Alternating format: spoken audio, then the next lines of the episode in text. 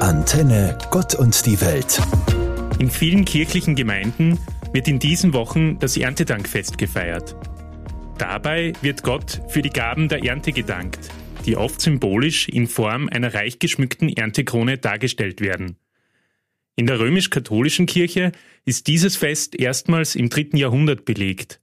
Dankfeste gibt es aber in vielen Kulturen und unterschiedlichen Ausprägungen. Man denke etwa an das amerikanische Thanksgiving im November, das an das erste Erntedankfest der Pilgergeneration erinnert und als staatlicher Feiertag begangen wird. So ein Fest kann Anlass sein, zu überlegen, welche Früchte es in meinem persönlichen Leben gibt, für die ich dankbar sein kann. Ein Job, der mich erfüllt, ein Freundeskreis, der mich annimmt, wie ich bin, eine Familie, die mir Stütze und Halt gibt, Hobbys, die für den nötigen Ausgleich sorgen ich hoffe, dass wir alle die Möglichkeit haben, für etwas dankbar zu sein. Im Großen, aber auch im kleinen Alltäglichen.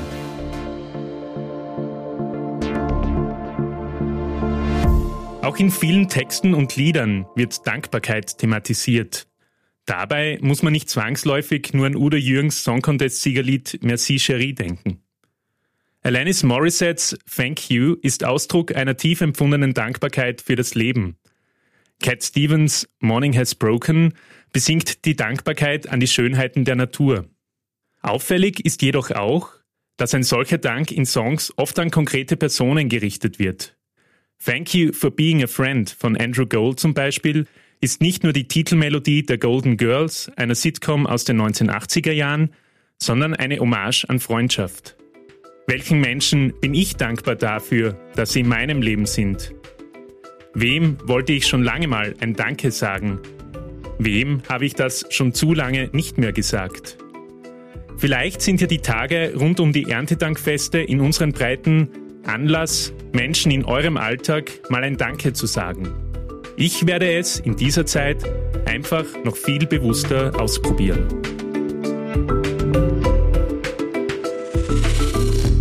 Unsere deutschen Nachbarn haben am heutigen 3. Oktober ihren Nationalfeiertag begangen. Dieser erinnert an die deutsche Wiedervereinigung im Jahre 1990. Diese Wiedervereinigung ist ein starkes Symbol dafür, dass Verbundenheit stärker ist als Spaltung und Solidarität besser als Isolation. Dieser Prozess war auch eine wichtige Basis für ein sich näherkommendes, in seiner Vielfalt zusammenwachsendes, friedvolles Europa. Mehr als 30 Jahre später ist Friede in Europa keinesfalls selbstverständlich. Die Krisenherde in der Ukraine oder in der Region Bergkarabach zeigen auf, wie schnell sich der Wind auch wieder drehen kann.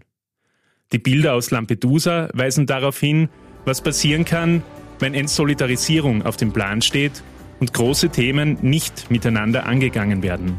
Angesichts dessen bekommt der deutsche Nationalfeiertag auch für uns alle in Europa Relevanz.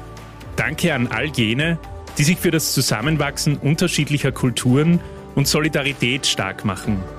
In Deutschland, Europa und auf der ganzen Welt.